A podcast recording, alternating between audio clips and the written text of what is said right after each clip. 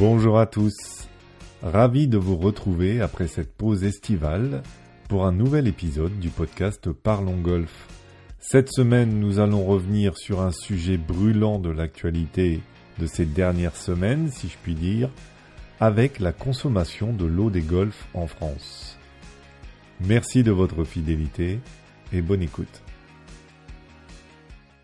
Aujourd'hui, j'ai le plaisir d'accueillir Gérard Boudon, pilote du groupe O au sein du Conseil supérieur de la transition écologique de la Fédération française de golf. Bonjour Gérard. Bonjour Lionel. Merci de ta disponibilité Gérard. Alors tu as un long titre, pilote du groupe O au sein de la Fédération française de golf. Qu'est-ce que ça veut dire exactement? Ce groupe O a comme mission de gérer la politique de l'eau de la fédération et de venir en aide à nos 740 clubs sur cette gestion de l'eau quand euh, ils en ont besoin. En ce moment, pour la gestion des restrictions d'arrosage, pour la sécheresse, euh, d'une façon importante et d'une façon globale, de conseiller les clubs pour faire les travaux nécessaires pour économiser l'eau dans leur structure. Et donc, je les accompagne à ce titre-là, au niveau du conseil technique, et je les accompagne au niveau euh, juridique puisque je suis juriste. Euh, j'ai travaillé pendant 15 ans à l'agence de l'eau Loire-Bretagne de 2001 à 2016 où j'étais directeur juridique. Je suis évidemment spécialisé en droit de l'eau. J'ai été professeur vacataire aux, universités d'Orléans et Tours en droit de l'eau. Donc mon travail de permanent, je dirais, en dehors de l'été, c'est euh, cet aspect-là.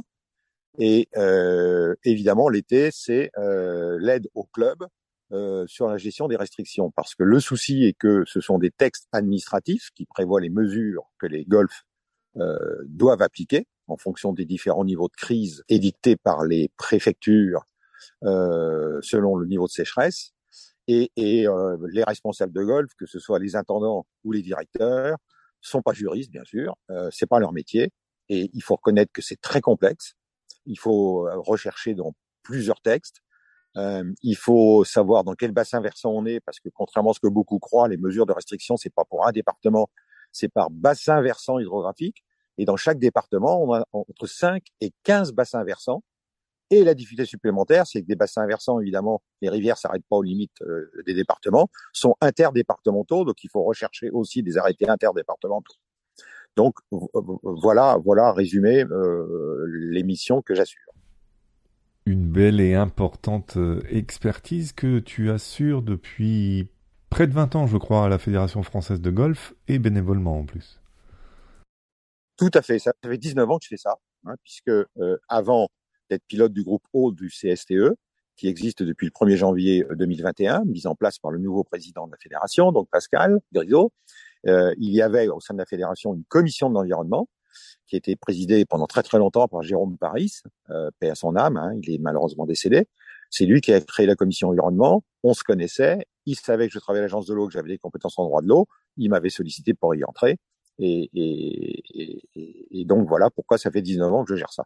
Évidemment, cette année est tout à fait exceptionnelle au niveau de la gestion de la sécheresse, puisque les autres étés, bah, ils sortaient euh, deux arrêtés par semaine. Hein. Euh, ma mission, moi, c'est de surveiller la sortie des arrêtés et puis après d'expliciter au golf ce qu'ils ont le droit de faire. Évidemment, cette année, c'est trois arrêtés par jour. Hein, et ça change. Euh, tout. Il peut y avoir un arrêté un jour et deux jours après, il y a un nouvel arrêté concernant le bassin versant. Donc, suivre tout ça, évidemment, c'est un énorme travail pour cette année. J'imagine bien. Alors, avant de, de, revenir sur ce sujet qui a alimenté et animé euh, pas mal les, les réseaux sociaux et les médias euh, au cours de, de cet été 2022. J'aurais aimé que tu nous présentes ce Conseil supérieur de la transition écologique euh, mis en place par Pascal Grisot, qui contient trois groupes. Tout à fait. Donc il y a également un groupe Gazon, dont le pilote est Rémi Dorbeau, euh, directeur général du Golfe de Chantilly et président de la greffe. Euh, et il y a un groupe biodiversité, puisque, comme vous le savez sans doute, la recherche d'économie d'eau n'est pas le, seul objectif que nous poursuivons, mais c'est également le développement de la biodiversité. Et d'ailleurs, ça va en phase avec les nouvelles missions des agences de l'eau, hein, les six agences de l'eau, qui auparavant euh, ne s'occupaient que de la gestion de l'eau et qui maintenant depuis la création de l'OFB, l'Office français de la biodiversité, euh, viennent en appui de l'OFB et ont également des missions et doivent aussi financer des, les opérations pour favoriser la biodiversité. Donc trois groupes, le gazon, et donc le groupe biodiversité lui est présidé par Maximilien Lambert qui, qui travaille à l'EFF Golf. Voilà. Et donc comment fonctionne ce Conseil supérieur de la transition écologique et, et quelles sont les interactions existantes avec les clubs? Alors, euh, les golfs ont en appui les trois groupes. S'ils veulent euh, faire une opération en matière de biodiversité, ben c'est le groupe biodiversité qui leur donne les conseils. Euh, en fait, la fédération a créé, comme vous le savez tous sans doute, un label. Hein, des labels, il en existe beaucoup, hein, euh, Écossaire, euh, etc. Jusqu'à il y a quelques années, donc euh, les golfs en général qui voulaient se faire labelliser en matière de biodiversité s'adressaient donc évidemment à ce qui existait et, et souvent Écossaire. Euh, nous avons décidé de créer notre propre label. Il y a trois niveaux, bronze, argent, or, bon, je résume. Euh, le cahier des charges pour avoir ces trois niveaux a été monté par le Muséum national d'histoire naturelle, hein, qui travaille pour nous. Hein. Euh, et donc, évidemment, euh, nous, nous faisons la promotion de notre propre label. Hein, et, donc, quand ils veulent obtenir un, niveau, ben, ils s'adressent au, au, au, au, pilote du groupe biodiversité pour savoir ce qu'ils doivent faire. Il y a un cahier des charges, etc.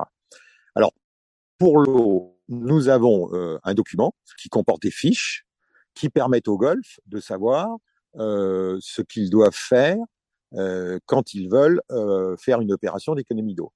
Les opérations pour économiser l'eau, c'est assez simple. Hein.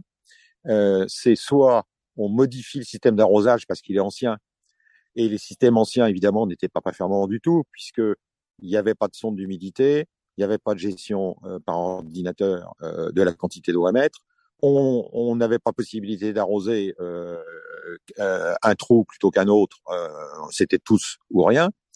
Euh, on avait des arroseurs pas performants du tout, euh, qui, qui, quand on arrose un green par exemple, évidemment les arroseurs sont sur le bord du green, hein, ils sont pas au milieu, et donc la moitié de l'eau était perdue puisque ça tournait, ça tournait à 360 degrés, hein, on était incapable de le faire tourner qu'à 180 degrés pour que ça n'arrose que le green. Euh, donc la, la, la, la, grosse opéra, la grosse opération, parce qu'on a beaucoup de golf qui ont des, qui ont des systèmes anciens euh, de 30 ans, 40 ans, euh, et donc en modernisant, en, en changeant le système d'arrosage, en installant, en mettant des sondes d'humidité, euh, en acquérant une station météo informatique, ça permet euh, d'arroser finement et, et d'une façon très efficiente nos, nos parcours, et on économise 50% d'eau. Hein, c'est là, c'est prouvé. Hein, j'ai 50 opérations que sur lesquelles j'ai évidemment le retour et on économise 50%, 50% d'eau. Donc ça, c'est déjà c'est la grosse chose. Ensuite, euh, on, on, on, travaille sur euh, deux autres types d'opérations, qui est de modifier la source de l'eau, puisque euh, évidemment, ce que souhaite euh, l'administration, c'est que on puise le moins possible dans les ressources naturelles. Donc, pour ne pas puiser dans les ressources naturelles, il y a deux possibilités.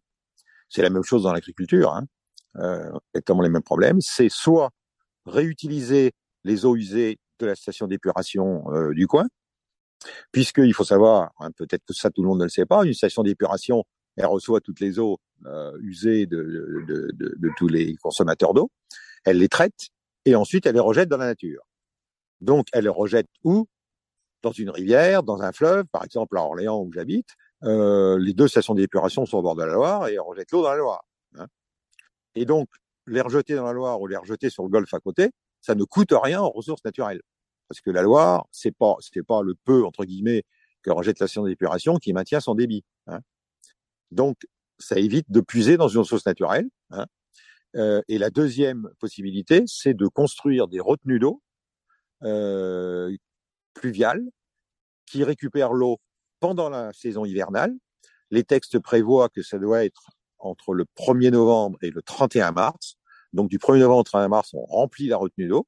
Ensuite, on la coupe. On ne prend plus l'eau de pluie quand euh, les plantes en ont besoin à partir du mois d'avril. Et cette eau, euh, évidemment, on peut l'utiliser ensuite pour arroser à la saison sèche. Et on ne puise donc de nouveau pas dans les ressources naturelles, puisque c'est de l'eau de pluie qu'on a récupérée qui est là à disposition. Donc voilà le, type d'opération euh, que je promeus, enfin que nous promouvons, pardon, et, et sur lesquels euh, donc les golfs ont un, un document hein, euh, qui est un qui est un qui est un livre, qui est un livre, mais qui est constitué de fiches, parce que ça permet de mettre à jour les fiches régulièrement quand il y a un changement de réglementation, etc. Parce que pour la révision des eaux usées, la réglementation est très lourde, avec des contraintes énormes. Le premier texte date d'août 2010. Et le problème, c'est que ce n'est pas un texte qui, qui concerne la révision des eaux usées pour les golfs, c'est euh, il concerne la gestion des eaux usées pour les espaces verts. Donc on a la même réglementation nous les golfs que quand tu la réutilises pour arroser le parc public de, de la commune. Et, et évidemment, euh, les contraintes qu'on doit imposer au niveau sanitaire pour pas qu'il y ait risque que ces eaux usées qui ont sorti de station d'épuration ne sont jamais pures à 100%, c'en est loin. Hein. Il reste toujours, euh, il reste toujours des éléments euh, dangereux pour la santé, les Escherichia coli en, en particulier. Et évidemment, on va pas s'amuser à arroser dans un jardin public avec des enfants ou des mères de famille qui, qui mmh. passent en dessous, mmh. qui peuvent prendre des gouttes d'eau s'il y a un peu de vent, etc. Euh, alors que nous, sur nos golfs, on, on, arrose la nuit quand il y a personne. Donc, euh, et malheureusement, on a les mêmes contraintes que les espaces verts, et donc euh, on, on, ne peut pas s'en servir dès qu'il y a plus de 15 km heure de vent. Hein. Euh, ça, c'est la, la, la, plus grosse contrainte. On ne peut pas s'en servir si l'eau qui est classifié puisque euh, chaque station d'épuration mesure le taux euh, de pollution à son entrée, mesure le taux de pollution à sa sortie, hein, ce qui fait qu'on sait, voilà.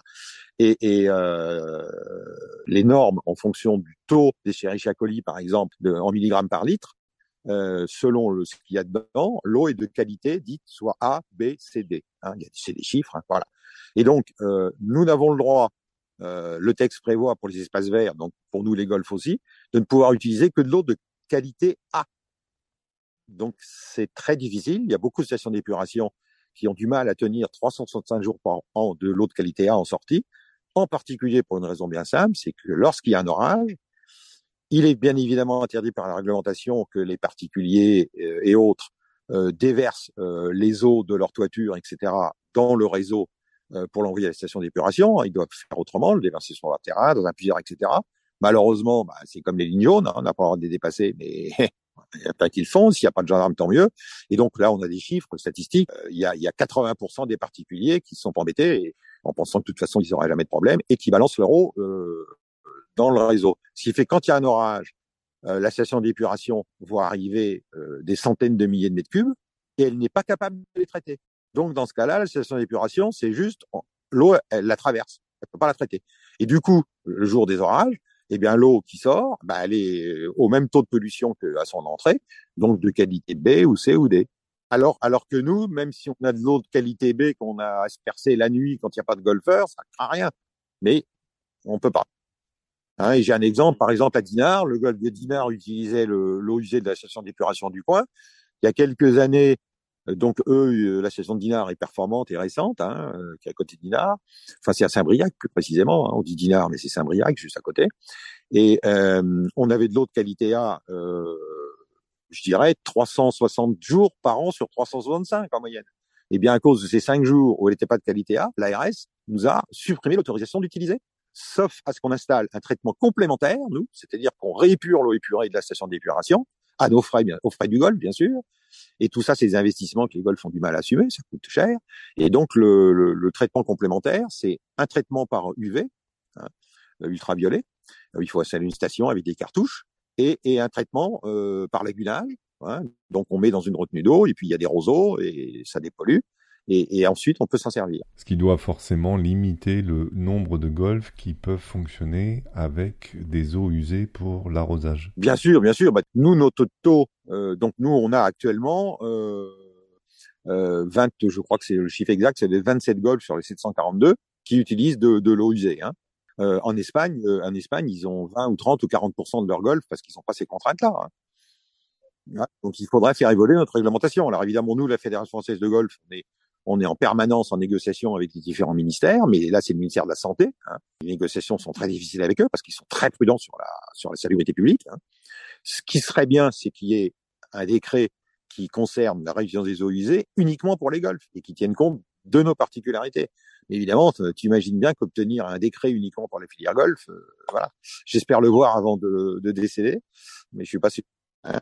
Voilà. Alors ceci dit, ça évolue quand même tout doucement parce que l'arrêté de 2000, le décret 2010 euh, a été modifié une première fois en 2016 et une deuxième fois par un dernier euh, décret de l'année dernière, de juillet 2021. De, je dis cette tête, j'espère que je me trompe pas. Euh, ceci dit, la date est pas très, enfin, un décret récent. Donc, ça évolue quand même tout doucement, mais ça n'a pas encore évolué suffisamment pour euh, nous permettre euh, de pouvoir les utiliser facilement. Et, et pour l'instant, on n'a pas de, on n'a pas de, de, de, texte spécifique au golf. Cet été, la sécheresse a engendré une, polémique à cause notamment de l'utilisation douteuse de certains chiffres de la part de certains politiques qui ont ensuite été relayés sur les réseaux sociaux, déformés, amplifiés.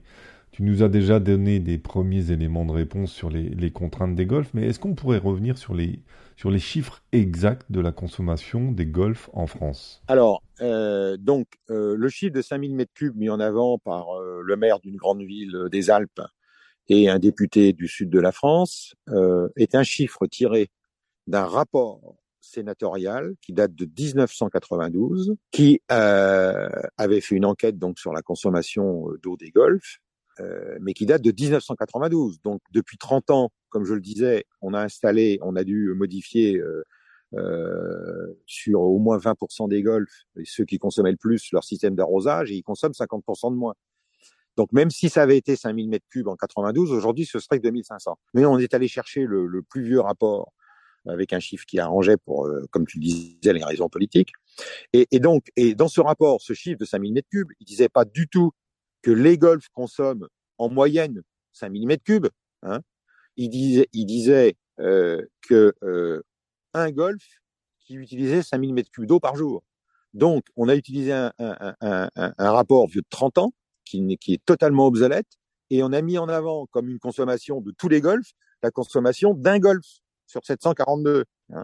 Alors, quelle est la consommation moyenne d'un golf aujourd'hui? La vérité, c'est que actuellement, la dernière étude qu'on a fait, qui est très récente, il y a deux ans, la moyenne de consommation d'un golf hors période de crise où on consomme beaucoup moins, je vais donner les chiffres, mais quand il n'y a pas de crise de sécheresse, pour 9 trous, c'est 19 000 mètres cubes par an. Voilà, voilà le vrai chiffre. Donc ça, c'est une moyenne. Qu'en est-il en période de sécheresse, comme cela a été le cas ces dernières semaines? En période de sécheresse, ce qui est prévu par l'accord cadre, euh, puisque euh, la Fédération française de golf a signé un accord cadre avec le ministre des Sports, de l'Environnement euh, et de l'Agriculture, euh, c'est que euh, nous avons accepté et, et l'État a accepté de demander au préfet de nous imposer comme comme comme économie par rapport à, à, aux chiffres que je viens de donner, c'est que quand on passe, donc il y a quatre niveaux hein, d'alerte. Le premier, c'est vigilance. Vigilance, on dit juste attention, euh, les, les, les, niveaux des rivières donc sont, sont bas, sont passés en dessous du seuil de vigilance défini par le. Il y a, aucune restriction pour personne, hein, tout agriculteur, industriel, etc. Euh, alerte. Nous, nous avons accepté de dire on va faire des économies entre 15 et 30% Ensuite, si on passe en alerte renforcée, euh, qui est le troisième niveau, euh, les économies sur lesquelles on s'en... Alors, un, on n'arrose plus les fairways, pour les golfs qui les arrosent, parce qu'il y a des golfs qui n'arrosent que les greens, et les départs, voire d'autres qui n'arrosent que les greens. Hein. Mais donc, pour ceux qui arrosent les fairways, on arrête d'arroser les fairways. Euh, on a le droit d'arroser que la nuit, hein, mais ça, comme j'ai dit, de toute façon, ça c'est. Mais enfin, évidemment, on a le droit d'arroser que la nuit, hein, donc normalement c'est 20h, 8h. Et on passe à 60% d'économie minimum. C'est un minimum sur Et enfin, quand on est en... quand on passe au niveau crise, le quatrième et dernier, sur le bassin versant, euh, on supprime l'arrosage des départs, pour ceux qui le faisaient. On n'arrose plus que les greens. On s'engage sur une économie d'eau d'au minimum 70%. Et il faut savoir que quand on, quand on n'arrose plus que les départs et les greens, ça veut dire qu'on arrose 2% de la superficie du golf. Un 18 trous, ça fait en moyenne 50 hectares. D'accord? Départ plus, plus green, ça représente 2% de ces 50 hectares, c'est-à-dire 10 000 mètres carrés. Hein? Donc c'est évident que euh, on, peut diminuer, on diminue notre consommation d'eau d'une façon énorme. Quand on passe au niveau crise et qu'on n'arrose plus que les greens, on passe à 1%, c'est-à-dire 5000 mètres carrés en moyenne. Hein. Entre, alors pour les très grands golfs, les très beaux golfs récents, plus les golfs sont anciens, plus les greens sont petits, hein, tout le monde sait ça. Euh, les, les, les, golfs récents, évidemment, on a tendance à faire à l'américaine des grands greens. Ça peut aller jusqu'à un petit hectare, un grand maximum, et ça fait 1%. Donc voilà la réalité, voilà les chiffres. Et ce qui est important de comprendre, c'est que c'est un minimum vital. C'est que l'arrosage des greens est essentiel, non pas aux golfeurs, mais aux golfs eux-mêmes. Voilà. Et donc, euh, cette année, malheureusement pour notre filière, euh, on a euh, une vingtaine de préfets qui n'ont pas respecté euh, ces mesures, qui ont estimé que la situation était, était suffisamment grave pour aller plus loin, et qui donc ne nous ont pas autorisé au niveau de la crise euh, l'arrosage des greens et nous ont interdit tout arrosage, ce qui est, totalement impossible, hein, euh, puisque malheureusement, bon, un stade de foot on l'arrose plus. Euh, dès qu'il peut, le on peut toujours jouer dessus et, le gazon repousse tout seul sans aucun coût d'investissement dès qu'il pleut. Un green de golf qui est une surface artificielle de sable hein, pour la plupart des golfs, fait très vieux c'est sur terre, mais ça change pas grand-chose. Euh, avec surtout un enracinement très faible puisque une plante elle a une racine qui est de la même longueur que sa hauteur. Et comme on, on coupe les greens à entre 1 et 3 mm, donc on a entre 1 et 3 mm de racine. C'est évidemment très fragile. À partir du moment où on a 35, 40 degrés comme on a maintenant, euh, un green qui est en plein soleil, bien évidemment, avec jusqu'à 50 degrés au niveau du sol, en trois jours, il est mort. Et quand un green est mort, on peut plus jouer, on met la clé sous la porte, et derrière, ça repoussera pas quand il pleuvra dans 15 jours, dans trois semaines. Euh, il va falloir ressemer pour ressemer, c'est euh, environ 300 000 euros pour un 18 trous d'investissement, et c'est 9 mois de fermeture. Et, et, donc, quel golf peut supporter ça? Mais alors, qu'en est-il de ces golfs qui sont concernés par l'interdiction d'arrosage des greens euh, demandée par les préfets, ou ordonnée par les préfets même, devrais-je dire? Euh, Les textes prévoient, hein, donc c'est ce qu'on appelle des arrêtés cadres. Hein. Dans chaque département, tu as un ou plusieurs arrêtés cadres en fonction du nombre de, bassins versants, qui prévoit donc toutes les mesures qui vont être mises en œuvre. Et, euh, et donc les préfets ensuite prennent des arrêtés provisoires au fur et à mesure de, de, de, de l'évolution de, la sécheresse. Et donc dans tous ces arrêtés cadres, il est prévu toujours, c'est l'avant-dernier article, puisque le dernier article, c'est les délais et voies de recours. Classiquement, comme dans tous les textes administratifs, c'est une obligation de la loi. On doit dire aux gens euh, ce qu'ils peuvent faire comme recours contre l'arrêté s'il leur plaît pas, hein, et comment ils peuvent l'attaquer en justice pour le faire annuler éventuellement. Et l'avant-dernier, l'antépénultième article, c'est celui qui prévoit les possibilités de demande de dérogation individuelle. Parce que quand même l'administration comprend bien qu'une mesure générale peut très bien causer un préjudice particulier à, certaines structures. Donc on peut faire euh, euh des demandes de dérogation dans l'arrêté cadre, il est tout prévu. Euh, comment on doit faire cette demande de dérogation En général, maintenant, donc c'est par informatique comme beaucoup, hein, par, grâce à la, à la plateforme des marches simplifiées du gouvernement. Et on doit dire pourquoi on demande une dérogation, c'est-à-dire pourquoi on demande de pouvoir arroser alors qu'on a l'interdiction. Euh, Qu'est-ce qu'il justifie? Euh, On doit euh, s'engager sur une quantité d'eau maximum qu'on va utiliser par jour ou par semaine. Hein, évidemment le plus faible possible. Et donc, on, on, alors évidemment, à chaque fois qu'on a ça, euh, les golfs font une demande de dérogation. Nous, la Fédération des golfs, le groupe O, on est aussi en appui là-dessus. On leur a rédigé une demande de dérogation type. On leur a donné bien tous les éléments qu'ils doivent mettre en avant hein, sur ce que ça permet, les risques, etc. Et jusqu'à maintenant, toutes les demandes de dérogation individuelles ont été acceptées, hein, euh, sauf quatre. On a quatre golfs euh, qui sont face à un mur là, avec une demande de dérogation refusée. Mais euh, derrière, nous faisons un recours gracieux contre cette décision de refus. Donc là, les recours gracieux sont en cours. On n'a pas encore la réponse, bien sûr. Il faut laisser l'administration le temps de répondre. Et donc nous, actuellement, ce qu'on demande, puisqu'on a fixé une quantité à nos, à nos golfs, hein, donc par unité de neuf trous, quand on fait une demande de dérogation, on demande 60 mètres cubes par jour, Lionel. Et messieurs, messieurs, dames, 60 mètres cubes par jour, on est loin des 5000. Hein. Avec 60 mètres cubes par jour, on arrive à, à, à compenser pas la totalité de, l'évapotranspiration journalière quand il y a 35 degrés euh, ou 30 degrés, mais on arrive à compenser 70% et ça suffit pour maintenir en vie nos greens. Donc voilà, voilà les chiffres. Et c'est pour ça que nos demandes de dérogation ont toutes été acceptées parce que quand on demande que, que 60 mètres cubes par jour, c'est évidemment euh, ridicule comme quantité. Est-ce qu'il existe une échéance au sein de la Fédération française de golf pour que les clubs euh, rénovent leur système euh, d'arrosage ou est-ce que chaque club est livré euh, à lui-même selon ses propres moyens? Bah écoute, dans ta question, il y a la réponse. Hein. Bien évidemment, nous, la Fédération de golf, on promeut, hein, mais on finance pas. Hein, on n'a pas de moyens. Moi, je vais vous donner un exemple. Il y a un, golf qui a fait cette opération il y a deux ans. Bon, c'est un golf qui a la chance d'avoir une très grosse clientèle et donc qui a un très gros chiffre d'affaires. Et donc qui a des moyens d'investir, il a il a fait une installation avec trois lignes d'arrosage. Oui, parce que ce qu'on fait aussi beaucoup, c'est que avant on mettait une ligne d'arrosage. Maintenant on en met deux, ça permet d'arroser aussi plus finement, hein, et on peut en mettre trois. Et donc ce golf, c'est à ma connaissance le seul qui a trois lignes d'arrosage. Il y en a peut-être d'autres sans que je le sache, hein, mais n'est pas beaucoup. Euh, le coût des travaux pour passer de une ligne d'arrosage à trois, c'est un million deux cent mille euros. Hein bon, euh, il y a eu une aide de l'agence de l'eau. Je peux donner le chiffre, c'est 276 000 euros qui ont été apportés par l'agence de l'eau Seine-Normandie sur sur l'opération d'un million deux cent mille euros pour aider, hein, puisque les agences de l'eau sont là pour effectivement en donnant des subventions inciter, permettre au golf hein, de pouvoir faire l'opération parce que ça lui coûte moins cher. Hein. Euh, mais, il reste un budget euh, quand même significatif. Et donc voilà, donc euh, on n'a pas d'objectif en nombre parce que c'est impossible. il y a 742 golfs aujourd'hui en France. Il y en a, il y en a la moitié qui, qui, qui couvrent à peine leur fonctionnement avec leurs recettes. Donc comment veux-tu qu'ils dégagent du haut de bilan pour investir? Donc on peut pas dire qu'on prend un objectif parce que de toute façon, compte tenu de la santé financière de beaucoup de structures, euh, c'est impossible, nous, fédérations, de s'engager à la place de nos structures euh, et dont on maîtrise pas la santé financière. Hein. Bien évidemment. Mais comme tu le rappelais, de nombreux golfs ont entrepris euh, ces travaux de, de, rénovation et ça fait plusieurs années déjà. Oui, voilà. Du 1er janvier 2021 au 30 juin 2022, ce sont 40 golfs qui se sont lancés dans des travaux d'économie d'eau qui représentaient 20 millions d'euros de travaux, qui ont été subventionnés à hauteur de 9 millions d'euros par les agences de l'eau, hein, les aides obtenues, et qui représentent une économie potentielle sur ces 40 golfs d'un million de mètres cubes par an. C'est énorme. Hein.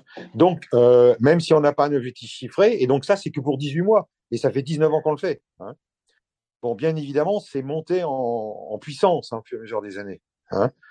Hein, euh, et j'ai les chiffres. Moi, j'ai moi j'ai un tableau avec euh, avec toutes les opérations faites par année, le montant des travaux, le montant des travaux éligibles, puisque les, les, les, les agences de l'eau, donc euh, dans les travaux qui sont faits, il y en a qui considèrent comme non éligibles parce qu'ils considèrent que c'est de l'entretien.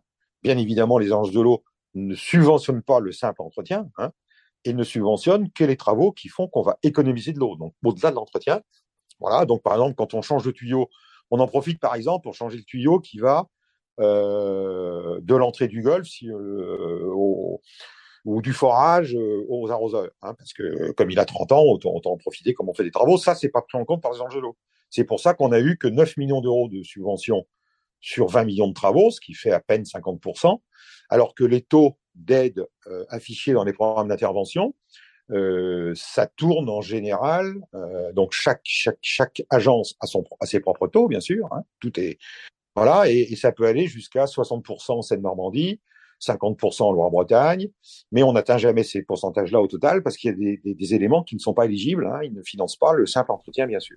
Eh bien, l'émission touche à sa fin. Euh, je vais te remercier beaucoup, Gérard. Je t'en prie. De toutes ces informations et ces éclairages juridiques euh, sur la consommation de l'eau euh, des golfs en France. Est-ce qu'il y a une dernière chose que tu voudrais ajouter? Oui, la dernière chose que je voulais dire, euh, j'ai vu dans la presse une idée émise par certains qui est de dire, compte tenu de l'évolution du climat, etc., euh, est-ce qu'il ne faudrait pas envisager de faire du golf une activité saisonnière et donc ne pas, ne pas jouer l'été quand il y a la sécheresse? C'est une idée totalement stupide parce que même si on ferme les golfs du 1er juin ou du 1er juillet au 30 septembre, il faut les entretenir. Effectivement, il faut quand même arroser parce que sinon nos grilles meurent et on rouvre pas. Donc voilà, alors ça montre quand même, euh, je dirais, euh, le manque de réflexion de certains euh, parce que émettre une idée comme celle-là, moi, les bras m'en sont tombés, quoi. Mmh, mmh, voilà. Mmh, donc, le, donc, les gens qui émettent des idées pareilles, c'est qu'ils ne connaissent absolument pas la gestion du gazon euh, dans un golf euh, et sur un green de golf. Mais moi, je me dis toujours, moi, j'ai toujours cherché à ne pas parler des dossiers que je ne connais pas, ou si je veux en parler, à prendre des renseignements auprès des sachants, me renseigner avant d'émettre quelque chose. Et malheureusement, on souffre que beaucoup de gens parlent de choses qu'ils ne connaissent pas. Voilà. Et la dernière chose que je voulais ajouter là-dessus, hein, parce que je crois que c'est très important, on a aussi, par rapport à tous ces arrêtés de restriction, des exceptions qui sont valables pour tous les sports. C'est que toutes les structures qui organisent des compétitions, soit nationales, soit internationales, ne sont pas soumises aux restrictions, même si c'est dans l'arrêté. D'accord? C'est prévu par prévu par les arrêtés. Et donc, euh, on peut très bien voir un, golf qui est arrosé en totalité, alors que, que, que c'est restreint partout. Par exemple, le golf national à Saint-Quentin-Yvelines. Pourquoi? Parce que nous organisons en ce moment le championnat du monde, championnat du monde, avec 56 pays de, de, de, représentés. Et donc, évidemment, la France, pour pouvoir organiser ce type de compétition internationale, eh bien, elle permet au golf d'arroser. Donc, au golf national, nous avons l'autorisation d'arroser la totalité du parcours. Bien évidemment, on le fait de façon la plus raisonnable possible, etc., pour avoir, pour pouvoir assurer cette organisation. Et donc, c'est, c'est, et donc, quand on organise, par exemple, un Grand Prix fédéral, qui est une compétition nationale, eh bien, le golf a le droit d'arroser aussi. Et ça, les gens, ils le savent pas, et ils vont pas voir, ils vont pas poser des questions. Mais voilà, euh, je tenais à le dire aujourd'hui, comme ça, euh, ce sera dit. Hein. Euh, et donc, c'est normal que, que, que, certains golfs arrosent, même si c'est en interdiction. C'est parce qu'ils vont organiser une compétition nationale ou internationale. Et c'est pour ça que les stades de foot de L1 et de L2 ont le droit d'arroser, puisqu'ils organisent des compétitions nationales. Pas les autres stades de foot, mais ceux-là, oui.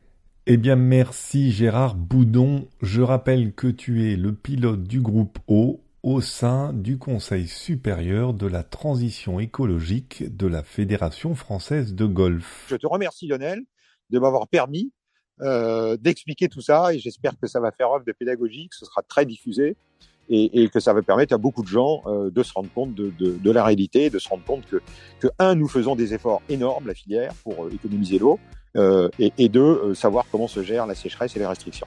Eh bien, j'espère aussi que ce podcast sera beaucoup écouté. Merci Gérard et à très bientôt. Au revoir. Au revoir à tous et bon courage. Et merci à toutes et tous de votre écoute. Je rappelle que vous pouvez retrouver tous les précédents épisodes de ce rendez-vous avec la filière business du golf sur le site parlongolf.fr. Très belle semaine et à bientôt.